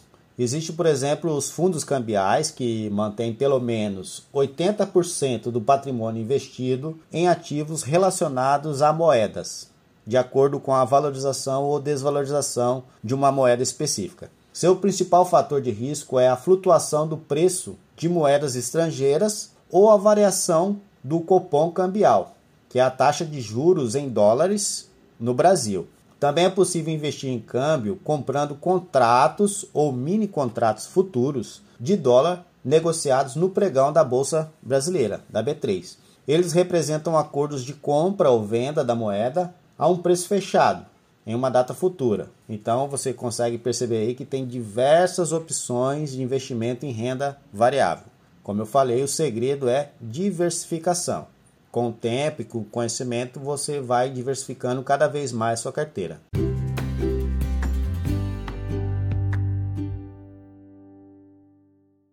Outra forma de investimento na renda variável seria os COIs. É uma sigla para Certificado de Operações Estruturadas. Regulamentado em 2014, o COI, na verdade, é um pacote que contém ativos e podem conter derivativos ligados a eles. Além disso, pode combinar ativos de renda fixa e também de renda variável. O objetivo é conseguir fazer com que ele apresente certas características que muitas das vezes envolvem a proteção do valor principal investido. No entanto, cada COI tem as suas especialidades e para saber quais são as vantagens e os riscos que esse COI oferece, é preciso analisar cada uma dessas operações. eles podem ser classificados em dois tipos. O primeiro COI é o COI de capital garantido. Nessa modalidade, o emissor garante ao investidor pelo menos a devolução na data do vencimento do valor que havia sido aplicado. O segundo tipo de COI é o COI de capital de risco. Nesta modalidade, o investidor pode perder até todo o valor investido, mas não mais do que isso. Assim, é diferente, por exemplo, do mercado de opções, em que, dependendo da operação que fizer, corre o risco de perder o bem mais do que o valor que foi aplicado. O COI é emitido por alguns bancos e, como dissemos, cada um tem características específicas, ou seja, para saber se aquela aplicação é adequada ou não para você, é preciso analisar se o nível de risco que ela oferece também é compatível com seu perfil de investidor.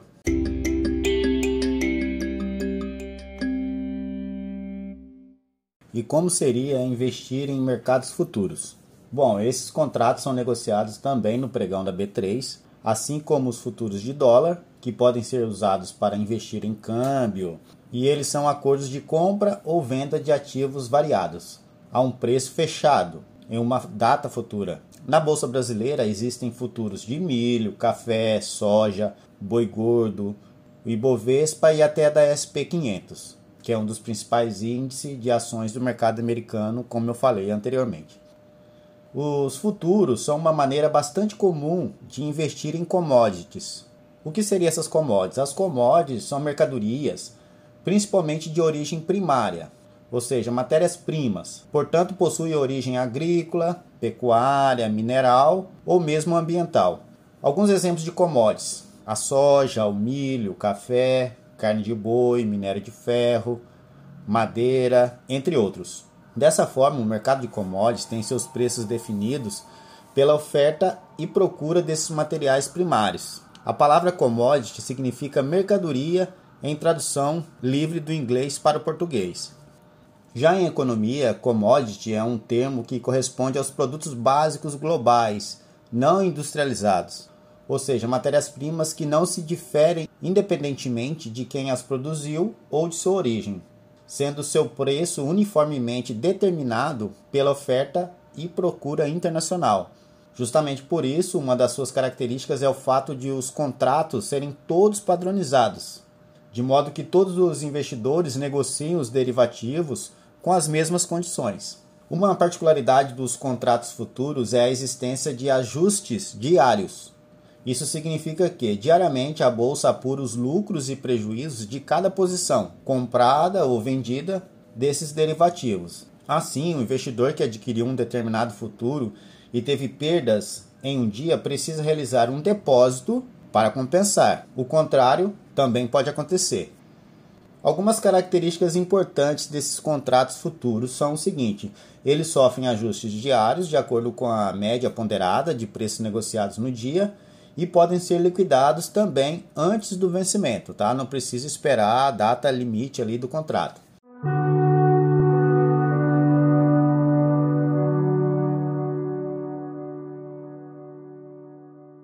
Outra forma de investimento seria os derivativos, que são instrumentos financeiros representados por contratos que possuem vencimento em uma data futura pré-determinada eles recebem esse nome pois tem um preço derivado também nas oscilações dos preços de outro ativo. Pode ser um ativo financeiro, como um contrato de dólar, ou físico, como um contrato de commodity de boi gordo, como exemplo. Outro exemplo clássico de derivativo são as opções, que detalhamos anteriormente, e os contratos negociados no mercado futuro, que você também já conhece. Esse instrumento financeiro é amplamente utilizado para a realização de operações de hedge e alavancagem, em linhas gerais, esse hedge é uma estratégia de investimento que tem o objetivo de proteger o valor de um ativo, uma ação, uma moeda ou outro tipo de ativo, contra a possibilidade de variações futuras. Já a alavancagem é a utilização de determinados recursos para você poder aproveitar as oportunidades de multiplicar seus resultados. Ela funciona como um limite de crédito, possibilitando que você invista um valor maior do que você tem em conta tá? Ou seja, a partir de um pequeno esforço torna-se possível ampliar seus ganhos. É que nós falamos também muitas das vezes da pessoa que é alavancada, ela gasta utilizando o limite antes de receber o salário propriamente dito, né? Antes de receber a renda, então ela já gasta aquele valor alavancado, né? de forma alavancada.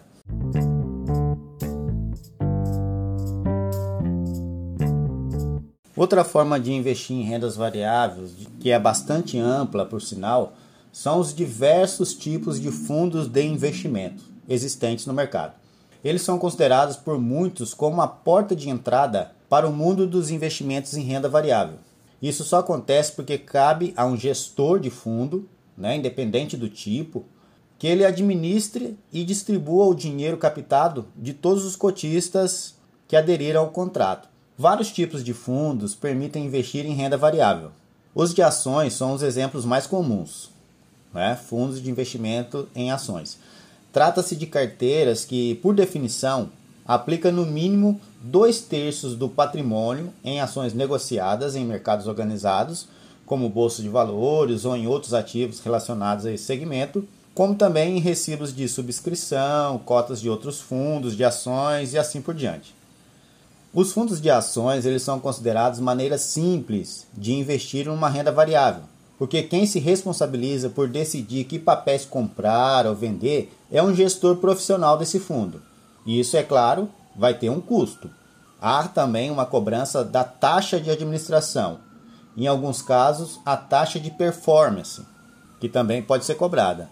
A escolha dos fundos costuma ser bastante criteriosa isso não impede as oscilações e muitas das vezes nem o desempenho negativo de tais fundos, mas costuma proteger os iniciantes de exposição ao risco, muitas das vezes desnecessário. Ainda é possível investir em renda variável por meio de fundos multimercados. Eles investem em segmentos variados, como renda fixa, renda variável e também moedas. Alguns deles podem adotar estratégias bastante sofisticadas, Hoje é possível investir em diversas modalidades de fundo. E eu vou listar agora aqui alguns dos mais comuns, que é o caso dos fundos de ações, que eu já falei anteriormente, que é uma seleção de ao menos dois terços do capital investido em ativos disponíveis na bolsa de valores, que pode apresentar direcionamento para apenas um ou diversos segmentos, tá? Cada fundo tem sua particularidade. Os outros fundos são os imobiliários, como o próprio nome já diz, investe em diversas categorias de ativos imobiliários. Vamos detalhar também futuramente um episódio especificamente sobre eles.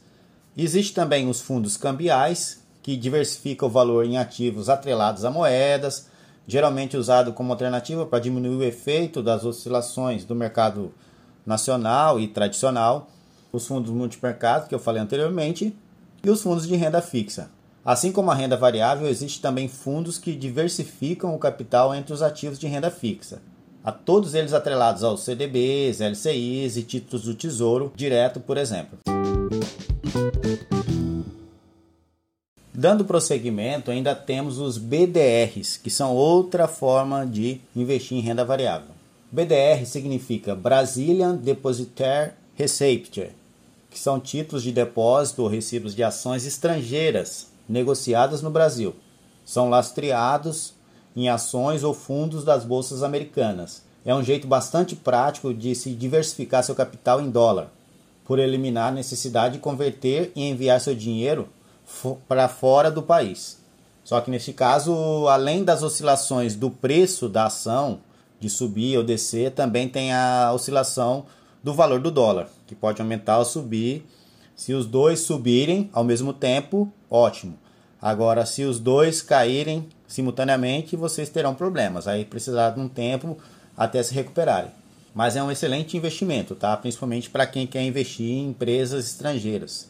Exemplos de BDR são Facebook, Disney, McDonald's e até mesmo o Mercado Livre, que é negociado na Bolsa de Nova York, tá? Entre outras empresas aí famosas. Hoje em dia já são mais de 650 tipos de ativos dessa classe disponível para serem negociados diretamente na bolsa de valores, por meio de uma instituição financeira através ali do home broker. A limitação de valores se dá pelo preço do próprio título. Não possui valor mínimo pré-estabelecido para a compra dessas ações. Recentemente, essa modalidade de ativo, antes disponível a um grupo restrito de investidores, hoje foi liberada para todo mundo. Quem quiser tem o livre arbítrio de escolher investir nessas empresas estrangeiras.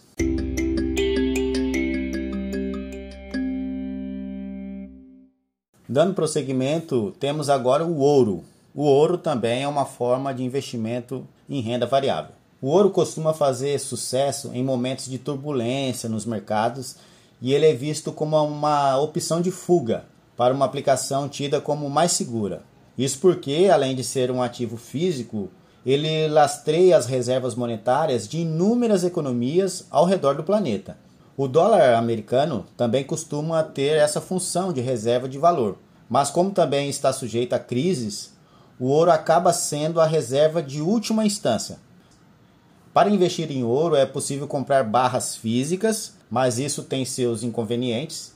Por isso, a forma mais comum de fazer esse tipo de aplicação é por meio de contratos da BMF, que você pode negociar normalmente pela sua corretora de valores. Já na bolsa, o mínimo a ser negociado é um contrato, que pode ser de lote padrão de 250 gramas ou no fracionário de 10 a 0,225 gramas. Tá? Esses são os valores aí mínimos para se investir em ouro. A cotação do ouro se altera de acordo com o preço da commodity na bolsa de Nova York e também de acordo com o preço do dólar. Por isso, assim como outras commodities, o ouro faz parte do mercado da renda variável, por causa dessas oscilações, tanto do valor do grama quanto do valor do dólar. A compra de ouro físico pode ser feita em alguns bancos e corretoras de valores também. Já a negociação de contratos pode ser feita de forma eletrônica, direto pelo seu home broker, de forma bem parecida com a compra e venda de ações. Existe ainda a opção de comprar cotas em fundos de investimento que aplicam especificamente em ouro. Mas nesse caso, assim como sempre ocorre quando optamos por fundos de investimentos, delegamos a gestão naquela aplicação a algum gestor ou administrador do fundo. Assim como quaisquer outros tipos de investimentos, o ouro também tem seus riscos. Como dissemos, historicamente a cotação dessa commodity costuma se valorizar em momentos de instabilidade, quando aumenta a aversão dos investidores ao risco. No entanto, assim como ocorre com os demais ativos de renda variável, a cotação é volátil e o investidor não tem controle sobre o que vai acontecer no futuro. E para finalizar, a categoria mais recente de ativo financeiro no mundo das rendas variáveis são as criptomoedas, que são moedas virtuais não produzidas ou controladas pelos bancos centrais elas são verdadeiramente códigos que podem ser convertidos em valores. Sua criação se dá por meio de uma rede descentralizada de pessoas que em seus servidores, né, nos seus computadores, registram as transações realizadas com essas moedas. Elas são protegidas por criptografia e pela tecnologia chamada de blockchain. Elas foram criadas para se tornarem um meio de transação seguro e não rastreável tornaram-se altamente especulativas. Sua grande diferença para qualquer outro tipo de ativo de renda variável é que as criptomoedas não possuem lastro em qualquer outra moeda ou ativo físico. Não observam nenhum tipo de regulação ou controle por nenhum banco central de nenhum país, por enquanto. E por causa disso é que mora o paraíso ou a ruína desses ativos. Hoje em dia existem mais de 1.600 tipos de criptomoedas diferentes. Isso mesmo, 1.600 moedas virtuais diferentes, com mais e mais surgindo a cada dia. A mais conhecida e percursora nessa classe é o chamado Bitcoin, que valorizou mais de 270% somente no ano de 2020, levando um número cada vez maior de pessoas a apostarem nesse tipo de ativo. Cabe ressaltar: quanto maior a lucratividade, muito maior será o risco. Para um efeito comparativo, a moeda também despencou 70% após a alta histórica que foi em dezembro de 2017. Lembram disso? Fazendo muitas pessoas desacreditarem ou até mesmo condenarem o investimento. Ainda hoje essas moedas são vistas com muita cautela, porém aos poucos elas vêm ganhando a confiança dos mercados e dos investidores, sendo aceitas em muitos locais como meios de pagamento. Além disso, é possível trocar dinheiro ou até mesmo operar no mercado financeiro com esses tipos de renda variável. Então é possível sim investir em criptomoedas, entre as quais o Bitcoin é a mais conhecida, por meio de corretoras especializadas, bancos digitais e também existem alguns fundos vinculados a criptomoedas. No Brasil, a Comissão de Valores Imobiliários, a CVM, permite que os fundos façam aplicações indiretas por meio de cotas de outros fundos ou de derivativos no exterior, desde que sejam regulamentadas em seu país de origem. Muito bem, meus amigos, é, você pode perceber que estamos diante de um mercado extremamente amplo, que proporciona oportunidades gigantescas para diversos perfis de investidor e todos os objetivos que ele possa visar. Tudo vai depender do nível de conhecimento e da quantidade de riscos que está disposto a correr. Dados esses fatos, o mercado de renda variável deveria ser considerado por todos os perfis de investidores somente dosando o percentual de capital destinado para esse tipo de ativos. O motivo é que a variedade disponível é imensamente maior do que aquelas oferecidas na renda fixa, como falamos no episódio anterior. Agora você poderia me perguntar, mas vem cá, Eli, é seguro investir em renda variável? Bom, pessoal, a Bolsa de Valores é um palco onde os investidores de renda variável se encontram. Mas esse é um ambiente seguro para as pessoas aplicarem seu dinheiro? Essa é a principal função da B3. Organizar, manter, controlar e garantir sistemas apropriados para a realização desses negócios. Para assegurar essa confiabilidade, uma série de regras sobre a transparência na divulgação de informações e a segurança na compensação e liquidação dos negócios foi estabelecida. Além dessa autorregulação feita pela própria B3, existe a atuação da Comissão de Valores Imobiliários, a CVM, que é uma autarquia do governo federal responsável por regulamentar, fiscalizar, julgar e punir os agentes do mercado quando as regras não são seguidas. E também para proteger os investidores no dia a dia dos negócios Há também um mecanismo de ressarcimento de prejuízos, que é o MRP, que assegura o ressarcimento de até 120 mil reais por prejuízos causados por corretoras, distribuidoras e também agentes autônomos. O MRP pode ser acionado quando se registra uma perda por uma ação desses participantes, como a execução incorreta de uma ordem de compra e venda, por exemplo, de algum investidor ou o uso dos recursos do investidor em operações não solicitadas e até a quebra da própria corretora. Esse mecanismo é vinculado diretamente à B3 e só pode ser acionado se a folha ocorrer no âmbito dos mercados administrados pela Bolsa. Com todas essas iniciativas e todos esses agentes fiscalizadores, já do ponto de vista institucional, é seguro sim investir em renda variável. Isso, no entanto, não significa que os investidores estarão isentos da possibilidade de perda de suas aplicações, devido aos movimentos do mercado. Por isso, os interessados devem conhecer seu perfil de risco e avaliar cautelosamente os instrumentos que utilizarão para investir.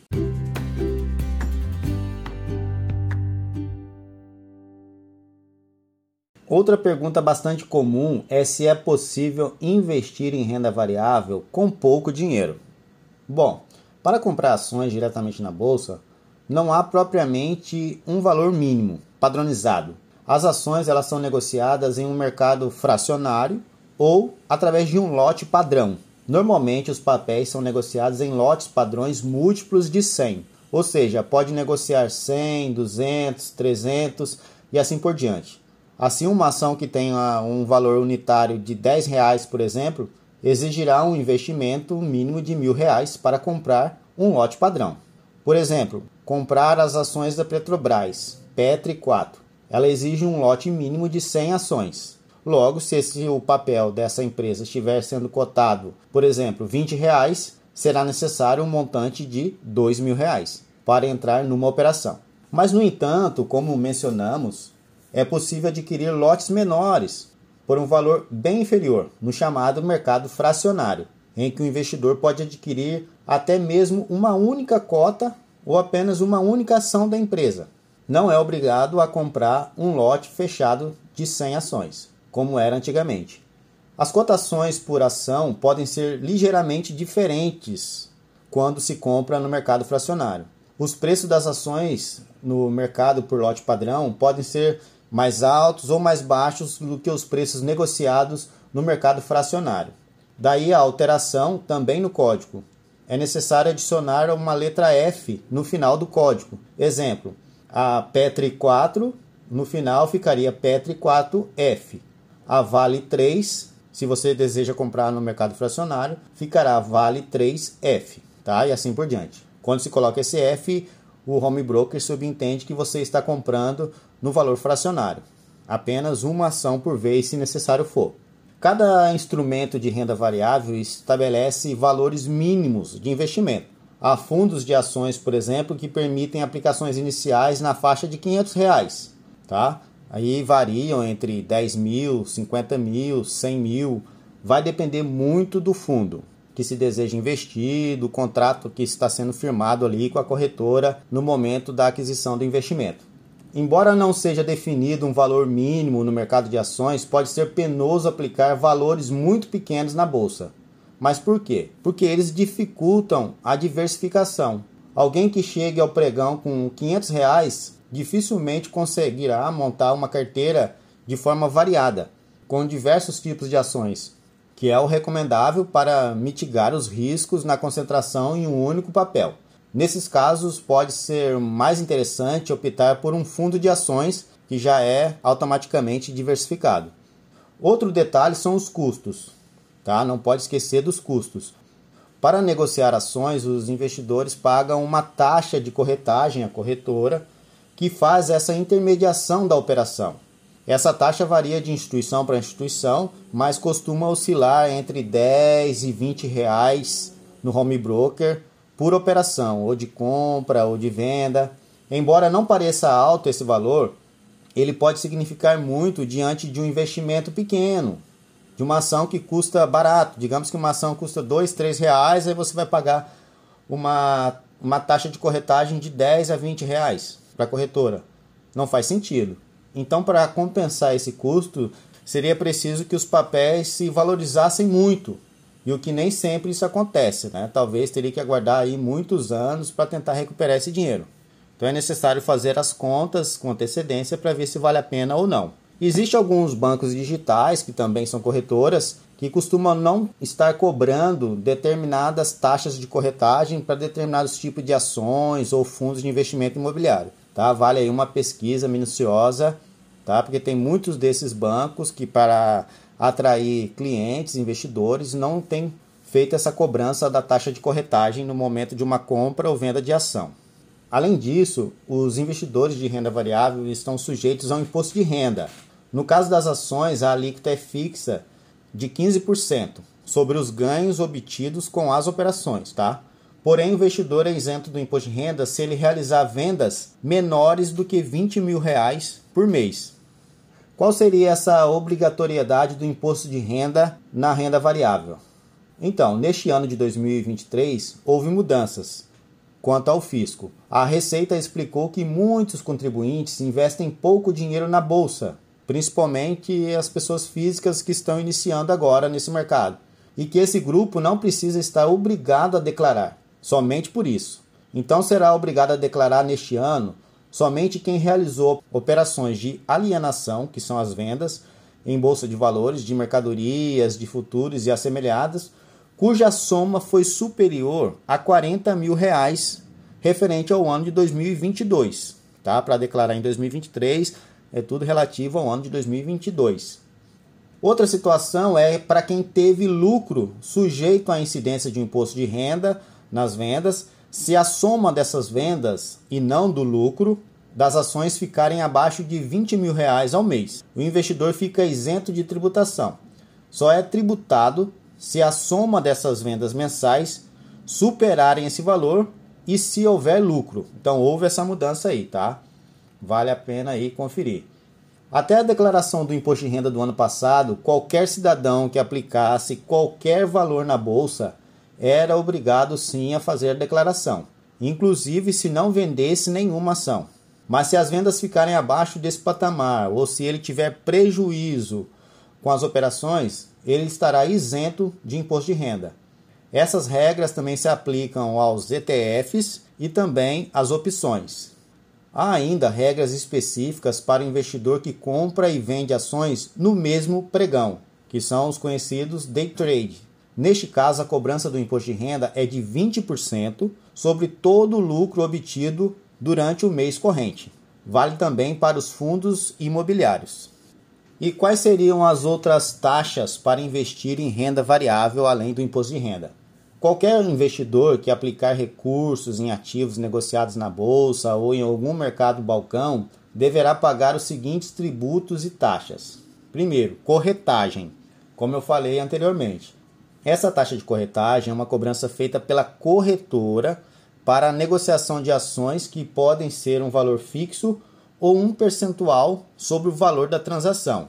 O valor varia de acordo com a corretora e algumas não cobram a taxa, que é o caso das corretoras dos bancos digitais, tá? Mas nem todas. Para quem paga a taxa de corretagem, o valor fixo pode ser mais interessante se o investimento for elevado. Em cima da taxa também existe a cobrança do imposto sobre o serviço, tá? que é o nosso ISS, um tributo municipal cuja alíquota varia entre 2% e 5%, dependendo da cidade. Além da taxa de corretagem, existe a taxa de custódia. O que seria essa taxa de custódia? A taxa de custódia ela é cobrada pela corretora ou outra instituição financeira para a manutenção de ações ou títulos públicos. Também é possível encontrar instituições financeiras que não cobram essa taxa de custódia. Temos ainda os conhecidos emolumentos, que são taxa de negociação e taxa de liquidação. A B3 cobra algumas taxas específicas para negociação de ações, também dos BDRs, ETFs e fundos de investimento em ações. São os chamados emolumentos, os ganhos da B3 com transações no mercado. São cobradas duas taxas, a de negociação e a de liquidação. No caso da taxa de negociação, a alíquota é de 0,003219% e o percentual é cobrado sobre o valor financeiro da operação de cada investidor. Já a taxa de liquidação tem o um custo de 0,0275% para as pessoas físicas e de 0,02% para fundos de investimento. Esse percentual também é cobrado sobre o valor financeiro da operação no momento ali da compra ou venda, tá? É de forma automática. Quando você resgatar ali na corretora, já vem descontado esses valores aí. Você receberá uma nota de corretagem da, da sua corretora que vai estar discriminado ali um extrato com todos esses valores e todas essas cobranças, tá bom? Vale conferir. Agora, quais são as operações existentes nas rendas variáveis? Bom, basicamente são três principais: a day trade, a swing trade ou positions e também as holder ou buy and hold. Vejam só, vou explicar cada uma delas. Como você pode perceber, se chegou até aqui, sabe que é possível operar no mercado financeiro de diversas formas, com diversos ativos, com diferentes montantes e objetivos. Nesse sentido, a renda variável também é imbatível. Especificamente, o que vem a ser o tal do day trade. É a forma mais desafiadora, mas uma das mais recompensadoras de operar com renda variável. E também, se não é uma das mais arriscadas, no meu ponto de vista, está entre as primeiras. São chamadas de day trade aquelas operações de compra e venda realizadas dentro de um mesmo dia, sendo possível até mesmo executar operações em frações de segundos. Hoje já é possível realizar operações intra-trade em praticamente todas as modalidades de renda variável. Conceitualmente, é possível comprar e vender os ativos dentro do mesmo dia, e mais de uma vez, se for o caso. A diferença está no porte das operações e se está disponível ou não a alavancagem sobre elas. Além disso, corretoras e bancos oferecem condições de taxas e corretagens diferentes para essa modalidade de operação. Portanto, Pense duas vezes antes de comprar um fundo de investimento pela manhã e revender no final do dia, por exemplo. Tá? Verão as cobranças posteriormente na nota de corretagem, então tem que valer muito a pena essa operação. Para operar um day trade é preciso muita técnica, muita prática e muito conhecimento, tá? Bem como ferramentas adequadas para fazer análise, como plataformas de negociações gráficas, análise gráfica, médias móveis, volumes de negociação, entre outras dezenas de indicadores disponíveis em diversas plataformas como Profit Pro, por exemplo, que é um software exclusivo para negociações em day trade. Já com relação ao swing trade ou position, essa forma de operar considera um prazo intermediário para a negociação dos papéis, podendo ser de até dias, semanas ou meses, sempre pensando em maximizar o lucro. A análise dos ativos leva em conta variáveis mais imediatas, como a tendência de alta ou a baixa, e também da possibilidade de uma aquisição ou fusão de empresas, por exemplo. O objetivo neste caso da swing trades é buscar um alvo, um valor financeiro ou um percentual, delimitando assim uma entrada e uma saída da operação. A principal diferença para o day trade é que a escolha do termo gráfico para operar e fazer as negociações são diferentes, e o prazo das negociações também. E já com relação aos holders ou buy and hold, aqui o jogo muda um pouco de figura. As notícias e oscilações de curto prazo deixam de ser tão importantes neste caso e o foco está no longo prazo exclusivamente. Né? Muitos aí deixam lá as ações paradas, só compram, compram e deixam lá aguardando, esperando, recebendo apenas ali os dividendos, os juros sobre capital próprio e reinvestindo esses valores quando não os utilizam. As carteiras com previsão de investimento de longos anos são chamadas, inclusive, de previdenciárias ao considerar a valorização e reinvestimento desses proventos recebidos durante todo o longo prazo. Informações sobre a saúde financeira da empresa, a idoneidade dos executivos e a capacidade de expandir seus negócios são alguns dos aspectos que são levados sim em conta nestes casos. Lembrando que cada ativo permite certos tipos de investimento.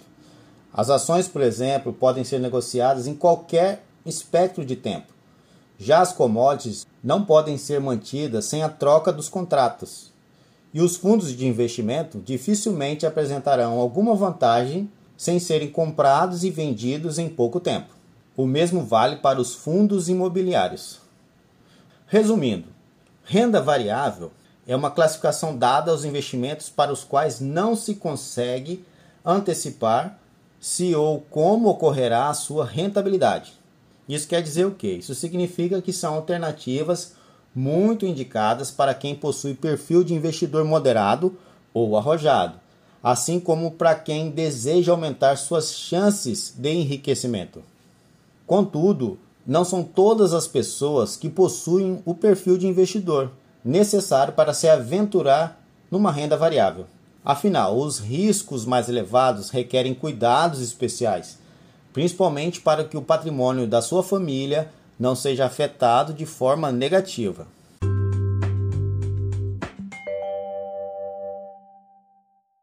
E aí, meus amigos? Gostaram desse episódio de hoje? E então, partiu ganhar dinheiro na bolsa de valores?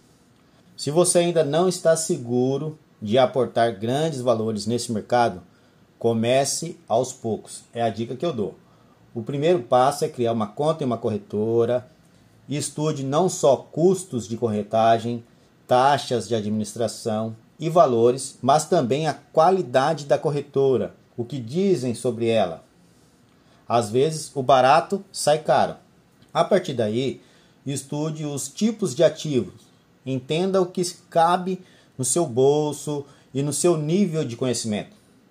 Ao contrário do que muitos falam, investimentos, ações, bolsa não são sinônimos de cassino. É um local que exige conhecimento, respeito e prática. Somente esse conjunto de comportamentos vai te levar à perfeição e à garantia de recebimento dos lucros. Em qualquer um dos casos, você precisa das ferramentas certas para analisar o mercado e operar. Logo, o ponto mais importante sobre investir em renda variável é o estudo, feito antes da tomada de decisão. Isso pode ser decisivo quanto o assunto é e se você terá bons resultados ou prejuízos no mercado financeiro. Não tenha pressa.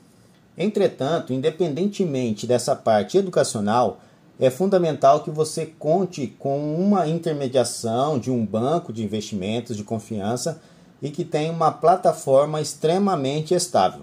A renda variável demanda agilidade para você conseguir entrar em movimentos acentuados nos melhores níveis de preços possíveis.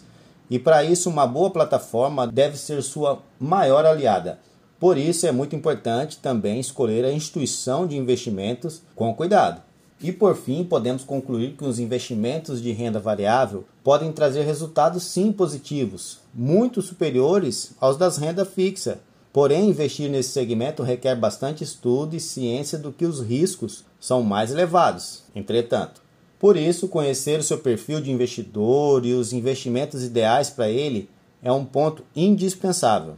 Desejo que vocês consigam colocar em prática todas as dicas transmitidas aqui hoje. Esse podcast foi feito com bastante carinho, com bastante atenção e que você e sua família sejam muito felizes e bons investimentos e excelentes retornos a todos. Quem quiser se aprofundar mais no assunto, confira e acompanhe nossos próximos episódios que sempre teremos novidades. Lembre-se de que o conhecimento é aprimorado quando você busca aprofundar-se nos estudos e pesquisas.